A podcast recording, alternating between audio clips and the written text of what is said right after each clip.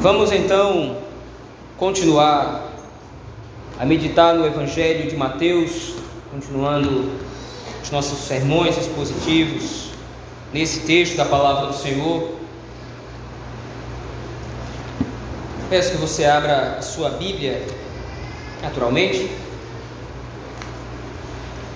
No Evangelho de Mateus, capítulo número 6, passamos a adentrar agora sexto capítulo, que é o segundo capítulo deste sermão da montanha, ou sermão do monte, sermão proferido, sermão pregado pelo Senhor Jesus Cristo. Evangelho de Mateus, capítulo de número 6. Nós vamos meditar nesta manhã dos versículos de 1 até os versículos número 4.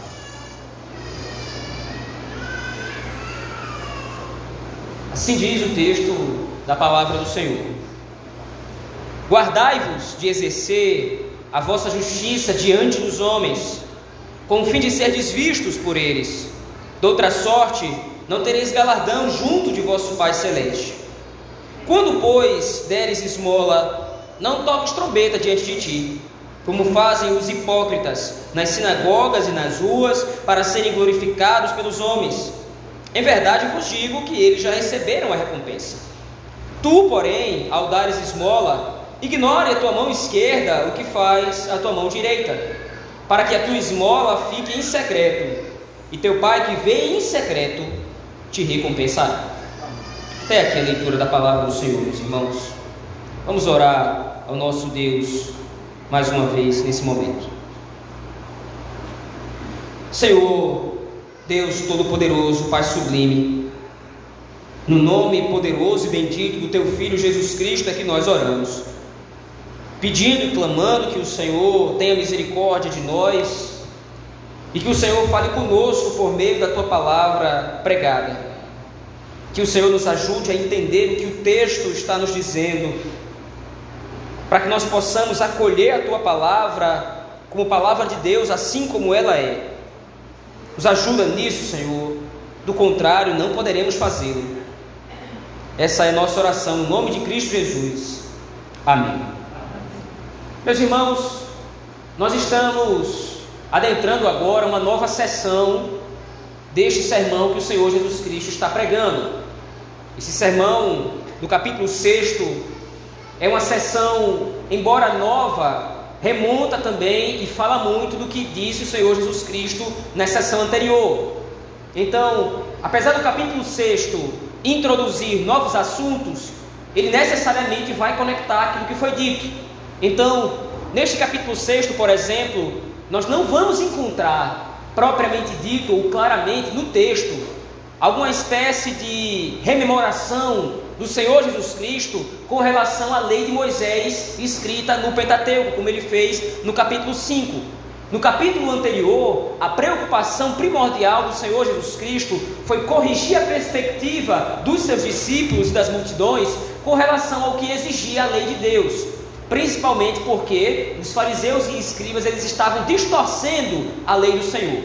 Porém, agora nesse capítulo 6, embora isso não esteja textualmente no texto, ou seja, o Senhor Jesus Cristo, embora não faça uma reinterpretação direta da lei de Moisés, ele vai aplicar os mesmos princípios, ele vai aplicar os mesmos conceitos. Porém, agora, no capítulo 6, esse capítulo ele está estruturado com duas seções maiores que vão sendo repartidas pelo Senhor Jesus Cristo em tópicos ou assuntos diferentes. Essas duas estruturas, essas duas seções, a primeira vai do versículo de número 2 ao versículo de número 18 do capítulo 6. A preocupação do Senhor Jesus Cristo, então, nessa primeira sessão, vai ser tratado o reino dos céus junto à esfera espiritual da atuação dos crentes. Principalmente como os crentes devem se relacionar com o Pai Celeste, que é uma expressão que vai sendo repetida nesse capítulo número 6 de maneira mais veemente. O segundo bloco, ou a segunda estrutura, vai do versículo de número 19 até o final do capítulo número 6, até o versículo número 34. Essa segunda sessão vai tratar sobre a esfera material ou terrena, ou como os discípulos do Senhor Jesus Cristo devem lidar diretamente com as coisas dessa vida. Voltando agora, então, depois de ter feito o apanhado geral desse capítulo 6, voltando os nossos olhos especificamente para a sessão que nós lemos, no versículo 1, logo aí na parte A, o Senhor Jesus Cristo ele vai retomar aquilo que ele disse no capítulo 5, no versículo 20. Então veja, se você voltar lá para o capítulo 5, no versículo 20, o Senhor Jesus Cristo disse: Porque vos digo que, se a vossa justiça não exceder muito a dos escribas e fariseus, jamais entrareis no reino dos céus. A partir desse versículo, então, o Senhor Jesus Cristo vai começar a fazer suas, as suas exemplificações da lei de Deus corretamente interpretada e aplicada. No capítulo 6, no versículo 1, como nós lemos, o Senhor Jesus Cristo repete uma expressão parecida: Guardai-vos de exercer a vossa justiça diante dos homens, com o fim de seres vistos por eles. O ponto agora do Senhor Jesus Cristo é que os escribas e fariseus por causa de toda a sua interpretação equivocada da lei, não se relacionavam com Deus da maneira como estava prescrita nas Escrituras. Eles não tinham um relacionamento íntegro, eles não tinham um relacionamento profundo com Deus. Agora, então, o Senhor Jesus Cristo vai desmascará-los, demonstrando quais são as suas verdadeiras intenções. Veja aqui Desde o final do capítulo, desde o capítulo 5, a partir do versículo 21, o Senhor Jesus Cristo sempre está preocupado em demonstrar a hipocrisia dos fariseus que estavam distorcendo a lei. Mas ele não havia revelado a intenção do coração, propriamente dita. Embora o Senhor Jesus Cristo tenha revelado muitos pecados dos escribas e dos fariseus, destes homens que interpretavam erroneamente as Escrituras. Agora, porém, no versículo 1, ele de cara já diz: qual é o interesse maior dos homens? Qual é o interesse maior dos escribas e fariseus? Eles agem para serem vistos pelos homens. Todas as suas obras, todo o seu pseudo ou falso cumprimento da lei, não tem como objetivo se relacionar com Deus ou o relacionamento com Deus. Mas a lei foi dada com esse princípio. A lei foi dada para instruir o homem no seu caminho de devoção para com o Senhor. Porém, os escribas e fariseus não estavam interessados nisso. Eles estavam interessados em serem vistos pelos homens. E aí então, agora, a partir do versículo número 2, o Senhor Jesus Cristo vai fazer as exemplificações de como é que os escribas e fariseus eles estavam fazendo isso. Mas veja ainda no versículo 1 que existe uma advertência ligada à explicitação da intenção do coração dos escribas e dos fariseus, dos mestres da lei. Veja, o Senhor Jesus Cristo diz: Guardai-vos de exercer a vossa justiça diante dos homens, com o fim de seres vistos por eles. Doutra sorte, não tereis galardão junto de vosso Pai Celeste. É interessante porque essa expressão galardão e Pai Celeste vai se repetir ao longo desse capítulo número 6. Por exemplo, nós vimos aí, volte seus olhos ao texto, por favor, no versículo número 4, ele diz: E teu pai que vem em secreto te recompensará. Ou seja, existe uma relação íntima ao longo desse capítulo 6 entre a recompensa que vem da parte de Deus, ou da parte do Pai Celeste, e a recompensa oriunda do louvor dos homens. O que o Senhor Jesus Cristo agora vai passar a falar é: a recompensa de Deus, a bênção de Deus, é completamente diferente do louvor dos homens. Os homens eles buscam uma espécie de bênção, os homens buscam uma espécie de galardão que Deus não oferece, porque é um galardão passageiro, é um galardão menor, é um galardão fugidio, pobre. Por outro lado, o teu pai que vem em secreto, ele te recompensará. Algumas versões antigas desse texto, especialmente o versículo 4, trazem o acréscimo: teu pai te recompensará publicamente. Ou seja, existe um contraste claro entre o Senhor Jesus Cristo, ou o que o Senhor Jesus Cristo está falando, que é a bênção que vem de Deus, e que muitas vezes essa bênção de Deus, ela é vista publicamente, mas ela vem do Senhor. E a bênção que os mestres da lei, que os legalistas da época estavam buscando, que vem, e também é pública, mas vem dos homens. Quando os escribas e fariseus eles buscam ser vistos pelos homens, eles alcançam a bênção. Eles alcançam o favor dos próprios homens. Mas por outro lado, aquele que serve a Deus, aquele que serve ao Senhor, aquele que adentrou o reino dos céus, também ele é abençoado, mas é abençoado por Deus, não pelos homens. E a questão é: no que consiste o louvor dos homens? No que, que consiste ser visto pelos homens? É glória, é fama. É ser visto como alguém muito piedoso. É ser visto como alguém muito prudente.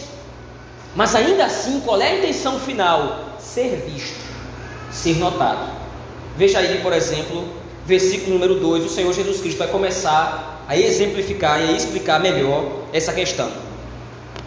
O texto nos diz: Quando, pois, deres esmola, não toques trombeta diante de ti, como fazem os hipócritas. Veja, naturalmente nós não podemos interpretar essa expressão de maneira literal, isto é, quando alguém dava esmola, não tocava uma trombeta de fato. Mas o Senhor Jesus Cristo está usando uma figura de linguagem aqui, ele está usando uma metáfora. O que o Senhor Jesus Cristo estava dizendo é: vocês, quando fizerem uma boa ação, vocês, quando fizerem uma caridade, não tornem isso visível. Não busquem mostrar isso para as pessoas como alguém que tocaria trombeta diante de si, cujo som da trombeta naturalmente chamaria atenção. E aí então o Senhor Jesus Cristo vai usar pela primeira vez um termo que ele vai aplicar aos escribas e fariseus: hipócrita. Hoje, a nossa perspectiva de hipocrisia ela é um pouco diferente, embora guarde alguma semelhança com o que significa essa palavra no original. O hipócrita, na época do Senhor Jesus Cristo, não era necessariamente alguém ruim. O hipócrita era o ator que ia para os teatros fazer as suas encenações.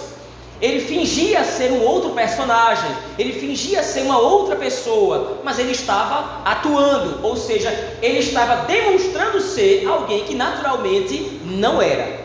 O Senhor Jesus Cristo então, então usa esse mesmo termo, essa mesma expressão, para aplicar para os escribas e fariseus. Eles são fingidos, eles aparentam uma coisa que na verdade, no fundo, não são. Eles aparentam ser piedosos, eles aparentam ser homens que têm um relacionamento profundo com Deus. Eles aparentam ser homens sérios, homens que guardam a lei do Senhor, homens de fé, mas na verdade eles não são. E por que não são? Por causa do seu objetivo. Veja aí a continuação do verso. Não toque trombeta, não toques trombeta diante de ti, como fazem os hipócritas nas sinagogas e nas ruas. Para quê? Para serem glorificados pelos homens. E após constatar isso, o Senhor Jesus Cristo emite, o Senhor Jesus Cristo emite juízo contra os escribas e fariseus. Mas é um juízo na forma de uma constatação de fato. Em verdade vos digo que eles já receberam a recompensa. Como assim receberam a recompensa? Esses homens são fingidos. Esses homens são maus. Esses homens são perversos. No capítulo 5, o Senhor mesmo falou: eles estavam corrompendo a lei de Deus, um pecado gravíssimo. Eles estavam interpretando erroneamente. Como é que esses homens podem receber algum tipo de recompensa? Eles estavam procurando serem vistos pelos homens, e pelos homens eles foram vistos. Só que o Senhor Jesus Cristo coloca essa expressão, o Senhor Jesus Cristo coloca essa constatação com pesar e com tristeza. Por quê?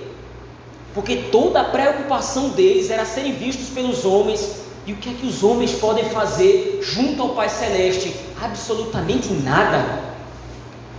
Eles procuram aparentar piedade, eles procuram aparentar guardar a lei de Deus, eles procuram aparentar que são homens sérios, homens devotos ao Senhor, mas eles fazem isso somente para serem vistos pelos homens. Veja, o legalista, necessariamente, todo legalista, o que ele está procurando não é a glória de Deus. O que ele está procurando é a própria glória. Aquelas pessoas que traçam regrinhas pré-prontas de como servir ao Senhor, Você tem que fazer isso. Você não tem que fazer aquilo. Você tem que servir a Deus desse jeito.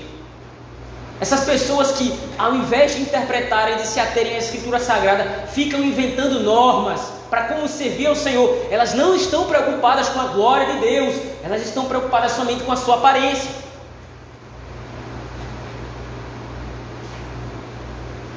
E por causa disso, então, elas vão receber a recompensa. Outros hipócritas vão julgar estes primeiros hipócritas como piedosos. Um hipócrita sempre vai reconhecer outro hipócrita. Um legalista sempre vai reconhecer outro legalista. Por quê? Porque eles estão preocupados em se agradar. Eles estão preocupados em viver um, um de aparência para o outro. Por outro lado, aquele que pratica a lei de Deus, ele não está preocupado com o louvor dos homens. Ele não está preocupado em ser visto. Ele não está preocupado em ser notado. Está preocupado com a glória do Senhor. Se essa glória vai ser visível para as outras pessoas, como o Senhor Jesus Cristo afirma no versículo 16 do capítulo 5, assim brilhe também a vossa luz diante dos homens. Se essa luz vai brilhar de maneira pública, de maneira visível, de forma que as pessoas vão ver de fato uma boa ação, é outra história. Isso é o fruto do Evangelho. O Espírito Santo nos usa de maneira que algumas vezes as boas ações que nós praticamos servem como testemunho para o mundo lá fora da glória de Deus, de Cristo Jesus, do seu Evangelho, da sua graça, da sua misericórdia. Mas essa não é a nossa preocupação principal. Nossa preocupação principal é glorificar ao nosso Deus. É isso que nos diferencia dos escribas e dos fariseus. É isso que nos diferencia dos legalistas do nosso tempo. Tenho repetido isso aqui. Nós estamos tratando com o ensino de Jesus contra os escribas e fariseus e a sua hipocrisia, o seu legalismo. Mas o legalismo não é um mal do passado, é um mal do presente também. Diversas denominações, diversas igrejas, diversos pseudo-pastores se promovem, promovem alguma aparência de santidade, promovem alguma aparência de espiritualidade baseado em regras que não estão sustentadas pela Escritura. É por que, é que eles fazem isso? É o único jeito que eles têm de se promover. É o único jeito que eles têm de atrair a atenção. É pelo legalismo. É pela hipocrisia. Mas veja Senhor Jesus Cristo continua aí no versículo 3. Agora, voltando-se para os discípulos, voltando-se para as multidões, o Senhor Jesus Cristo diz: Tu, porém, ao dares esmola, e a esmola aqui, ela não é vista somente como aquele dinheiro que é dado aos mendigos, ou aquele dinheiro que é dado aos pobres. A esmola aqui tem um conceito muito maior: é a boa ação, é a caridade para com o necessitado. Então, tu, porém, ao dares esmola, Ignore a tua mão esquerda o que faz a tua mão direita. O Senhor Jesus Cristo aqui mais uma vez está usando uma figura de linguagem. É alguém que discretamente, ao invés de entregar a esmola com as duas mãos, o que seria algo mais visível, o que seria algo mais visual, chamaria mais atenção, é aquela pessoa que entrega a esmola com uma mão só, num ato mais discreto, num ato mais simples. Porém, a ideia de Cristo é: para que você quer ser visto? Não saiba a tua mão esquerda o que faz a direita. Faça a boa ação. Faça a caridade. Sem buscar ser visto. É interessante porque no nosso tempo, especialmente nessa época da pandemia, isso aconteceu muito. Diversas pessoas se promoveram através de boas ações. Diversos famosos, por exemplo, voltaram à mídia porque distribuíram cesta básica, porque doaram respiradores para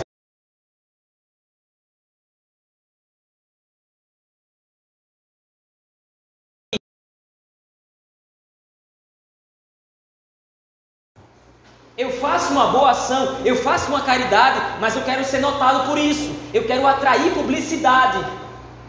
É próprio dos mundanos pensar dessa forma. Só que esse pensamento não deve entrar na igreja do Senhor. Quando nós fazemos uma boa ação, quando nós atendemos às necessidades dos nossos irmãos, nós fazemos isso de maneira desprendida de atenção.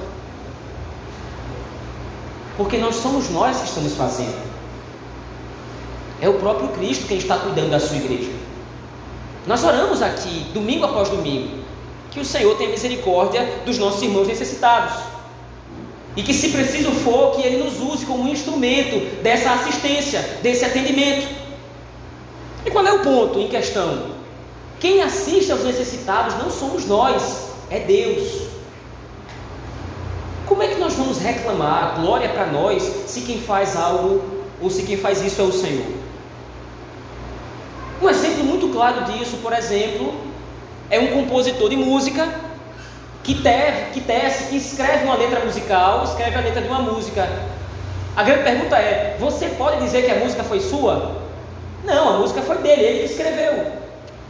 Um arquiteto ou um engenheiro que desenha um prédio, que desenha um edifício com todas as instalações. Você pode reclamar que o desenho é seu, que o projeto é seu? Não, o projeto é do arquiteto. A Bíblia é clara: de Deus é a terra e sua plenitude. Ou seja, a assistência aos pobres, a assistência aos necessitados é uma ação do Senhor. Como é que eu vou reclamar glória para mim se quem fez foi Deus?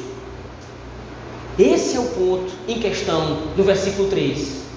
Esse é o ponto em questão que vai permear todo esse capítulo número 6 desse Sermão do Monte, especialmente nessa primeira sessão, do verso 1 ao verso 18.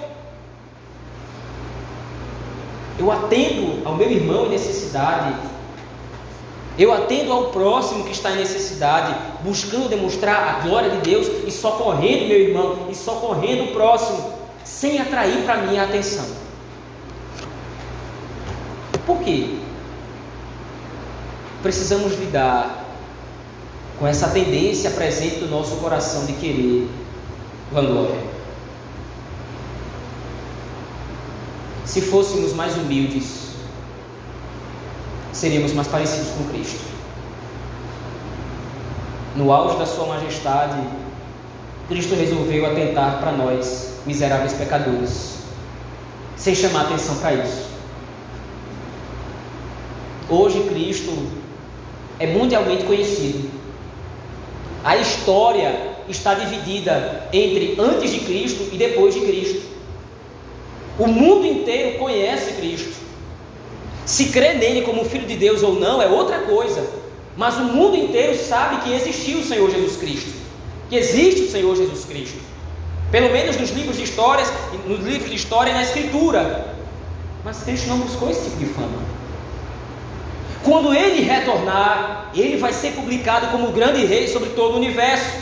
Toda língua vai confessar que ele é o Senhor e todo joelho vai se dobrar diante dele ele naturalmente será glorificado, ele naturalmente será conhecido. Mas quando Cristo encarnou nesse mundo, quando Cristo veio em carne e se sacrificou por nós, não foi a fama nem o louvor dos homens que ele buscou, mas a glória de Deus, atendendo a nossa necessidade, atendendo a nossa carência. Qual é o princípio? Cristo foi humilde. E o seu objetivo maior não era promover a si mesmo mas veja aí, continua o texto no versículo número 4. Para que a tua esmola fique em secreto, e teu pai que vê em secreto te recompensará. Essa expressão vê em secreto também vai se repetir ao longo do capítulo 6.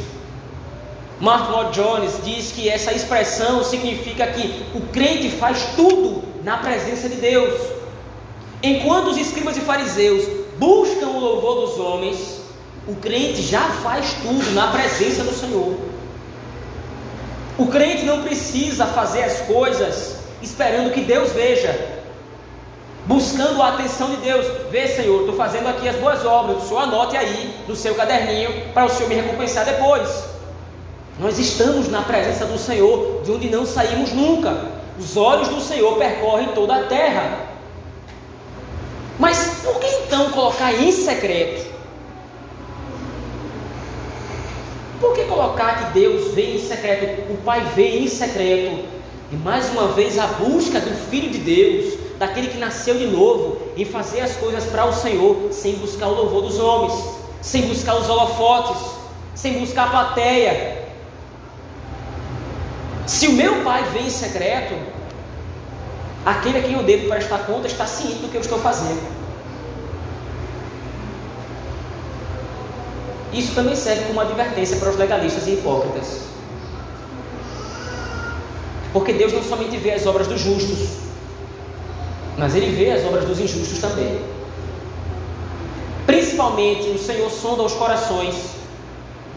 Ele sabe quando as nossas intenções são intenções que estão pautadas na Escritura, o socorro aos necessitados, o socorro aos carentes, ele sabe quando nós estamos preocupados com a glória, preocupados com a glória dele, com a glória do Senhor, no socorro aos necessitados, ou quando nós estamos, na verdade, buscando ser bonzinhos e levar um tapinha nas costas. Nossa, como o irmão Paulo é piedoso. Ele ajudou o irmão fulano, ele ajudou a irmã Beltrana. Nossa, como o irmão Paulo é caridoso. Não que nós não devamos reconhecer os irmãos piedosos. E aqui nós temos de ser, nós temos de aprender a ser muito maduros não é que você não vai reconhecer a pessoa que realmente é piedosa por ser piedosa. Não é que você vai, não vai reconhecer ou não vai muitas vezes deixar de incentivar a pessoa que é piedosa a continuar sendo. Você não vai simplesmente agradá-la massageando o ego dela, buscando que ela massageie o seu ego. E o ego dos homens é enorme. Por isso o Senhor Jesus Cristo nos adverte: o teu pai vê em secreto, ele sabe o que você fez, ele sabe das suas ações, ele sabe das suas práticas. O teu pai que vê em secreto, ele vai te recompensar. Interessante, mais uma vez repetindo isso, a dinâmica do Senhor Jesus Cristo expõe aqui uma recompensa. Eu faço algo que é o meu dever, eu faço algo que é a minha obrigação e eu sou recompensado por Deus. A misericórdia do Senhor consiste exatamente nisso. Deus está trabalhando através de nós na expansão da glória do seu nome. Deus está expandindo a glória do seu nome. Deus está tornando o seu nome conhecido através das nossas boas obras, através dos nossos atos. E sendo nós instrumentos da glória do nome de Deus, nós somos recompensados pelo Senhor não segundo os homens, não segundo os hipócritas, que buscam apenas ser vistos, mas de acordo com aquele que vem em secreto, aquele que é justo, aquele que é íntegro, aquele que nos favorece na nossa vida. O texto em Mateus, capítulo 6, versículos de 1 a 4, então nos mostra que ser visto ou reconhecido como piedoso diante dos homens pode significar um contraste muito diferente em relação ao olhar que Deus tem por nós. Ser visto como piedoso diante dos homens não necessariamente significa que nós somos vistos como piedosos por Deus. Se nós estamos buscando o louvor das outras pessoas, e se as outras pessoas nos consideram pessoas muito boazinhas, pessoas muito certinhas, não se engane. É muito provável que Deus tenha uma compreensão e um pensamento completamente diferente a seu respeito. Nós não estamos preocupados com o que os homens pensam de nós. Nós estamos preocupados com o que Deus pensa de nós. Nós não vamos distratar as pessoas por causa disso. Nós não vamos ser rudes. Nós não vamos ser indelicados com as pessoas. Nós não vamos ser frios. O ponto não é esse. O ponto é que nós buscamos ser vistos por Deus como cristãos obedientes e servos do Senhor. Nós não buscamos a atenção nem o louvor dos homens. Mas existe ainda algumas outras aplicações que nós podemos extrair do texto. A primeira delas, como já deve ter ficado óbvio, é que buscar o louvor dos homens sempre vai ser inútil. Porque tudo que nós vamos conseguir é o louvor dos homens. Leve em consideração a eternidade. Leve em consideração o porvir. Leve em consideração o futuro espiritual que está reservado para todos nós. O que é que o louvor dos homens vai poder somar para nós no novo céu e nova terra? O que é que a fama, a glória de ser visto como piedoso, como espiritual, como santarrão, o que é que essas coisas vão somar para nós na eternidade? Absolutamente nada, porque homem algum pode dar aquilo que somente Cristo confere. Então, além de ser um atentado à palavra do Senhor, buscar a atenção dos homens e louvor dos homens é inútil. Viver em busca disso Viver como um hipócrita, viver como um fingido é inútil. Porque tudo que nós vamos conseguir é o tapinha nas costas e ponto final. Em segundo lugar, assim como nós não devemos esperar o louvor dos homens, nós não devemos esperar também a recompensa dos homens. Nossa recompensa vem da parte de Deus. É interessante isso porque muitas vezes nós fazemos essas boas obras e nós esperamos reconhecimento dos próprios homens. Muitas vezes nós não estamos nem motivados a esperar que o irmão nos considere piedoso. O ponto nem é esse. A questão aqui é que muitas vezes nós fazemos as boas ações, nós fazemos boas obras, a caridade, atendemos os nossos irmãos necessitados, socorremos a quem precisa e nós queremos exigir que a pessoa seja grata para nós, reconhecendo aquela atitude. Você não está fazendo boas obras para aquela pessoa em específico, você está fazendo aquilo para a glória de Deus, e é Deus quem vai nos recompensar, não é aquela pessoa.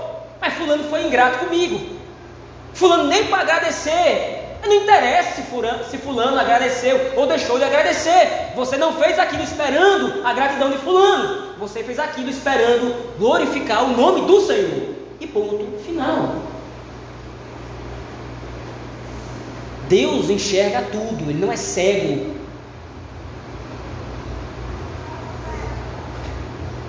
E isso é um conforto à luz da Escritura. Porque é o próprio Cristo que nos promete: olha, se você fizer isso, se você praticar a esmola, se você praticar a caridade, seu Pai Celestial ele vem em secreto e ele vai recompensar. Ou seja, é uma promessa que o Senhor Jesus Cristo nos faz, a qual nós podemos esperar com certeza. Se eu obedecer ao Senhor, meu Pai vai me recompensar. É diferente do que o mundo vende aí fora, como uma barganha. Faça isso para o Senhor que Deus vai lhe abençoar. Ofereça dinheiro a Deus que Deus vai lhe abençoar. Isso é diferente. O que a Escritura nos mostra é que o que interessa a Deus, o que interessa, interessa a Cristo é a obediência, é um coração nascido de novo. E isso o dinheiro não paga. Por causa desse novo nascimento, por causa dessa nova vida que nós temos em Cristo, as nossas boas obras que são operadas em nós pelo mesmo Espírito são recompensadas. Então nós não esperamos a gratidão dos homens, nós não esperamos o reconhecimento dos homens, nós esperamos a bênção do Senhor. O que pode incluir bênçãos materiais nessa vida ou não. O que pode incluir favorecimentos nessa vida em termos materiais, em termos visíveis ou não. É possível que o Senhor nosso Deus nos abençoe materialmente, nos faça prosperar, principalmente em vista dessas boas obras que estão aqui descritas no texto. Mas a bênção do Senhor, o favor de Deus é muito maior do que somente favorecimentos materiais. Pense na paz de Deus que excede todo entendimento que o mundo não tem. Pense no amor do Senhor que você desfruta todos os dias. Pense na proteção diária e contínua que você recebe da parte de Deus a todo momento, 24 horas por dia, 7 dias por semana, 365 dias no ano, durante toda a sua vida. E pense principalmente na maior de todas as vezes: vida eterna com Deus, para sempre.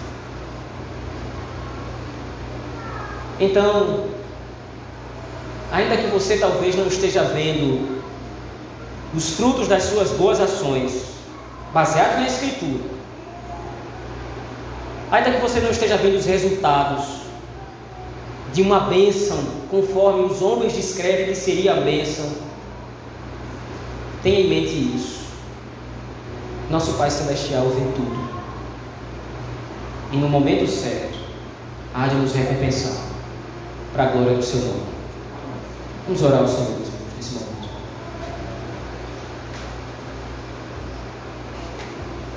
Grandioso e supremo Deus, como é bom saber que nós não somos recompensados por legalismo. Como é bom ver na tua palavra que o Senhor não nos recompensa de acordo com os nossos próprios conceitos, como é bom ver na tua palavra que o Senhor não nos recompensa, que o Senhor não nos abençoa de acordo com o que os homens consideram que é bênção, buscando fama, vanglória, buscando ser vistos, notados, com hipocrisia, agem de maneira fingida, como se estivessem guardando a tua lei, como se estivessem guardando os teus mandamentos, assistindo aos necessitados, assistindo ao próximo, mas na verdade estão buscando a fama, estão buscando a notoriedade, é bom saber que nós somos abençoados pelo Pai que vem em secreto. Nos ajuda, Senhor Deus, a nos preocupar exclusivamente com a tua glória, com o louvor do teu nome. Nos ajuda, Senhor Deus, a nos preocupar em ser vistos pelo Senhor e não pelos homens. Guarda essa palavra, Senhor, no nosso coração. Nos ajuda a lutar contra, contra a hipocrisia, contra o fingimento. Nos ajuda a lutar, Senhor Deus, contra o desejo de, contra o desejo de exibição, contra o desejo de vanglória, para que possamos te servir em espírito e em verdade. Se nós oramos no nome de Jesus Cristo, no poder do Espírito Santo, a Deus o Pai. Amém.